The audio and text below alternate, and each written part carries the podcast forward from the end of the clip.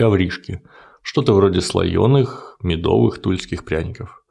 Ковригой раньше называли просто белый круглый хлеб, каравай, но это слово вообще пропало в отличие от коврижек. Те прекрасно живут и в фразеологизме ни за какие ковришки, то есть ни за что, и в магазинах со сладостями.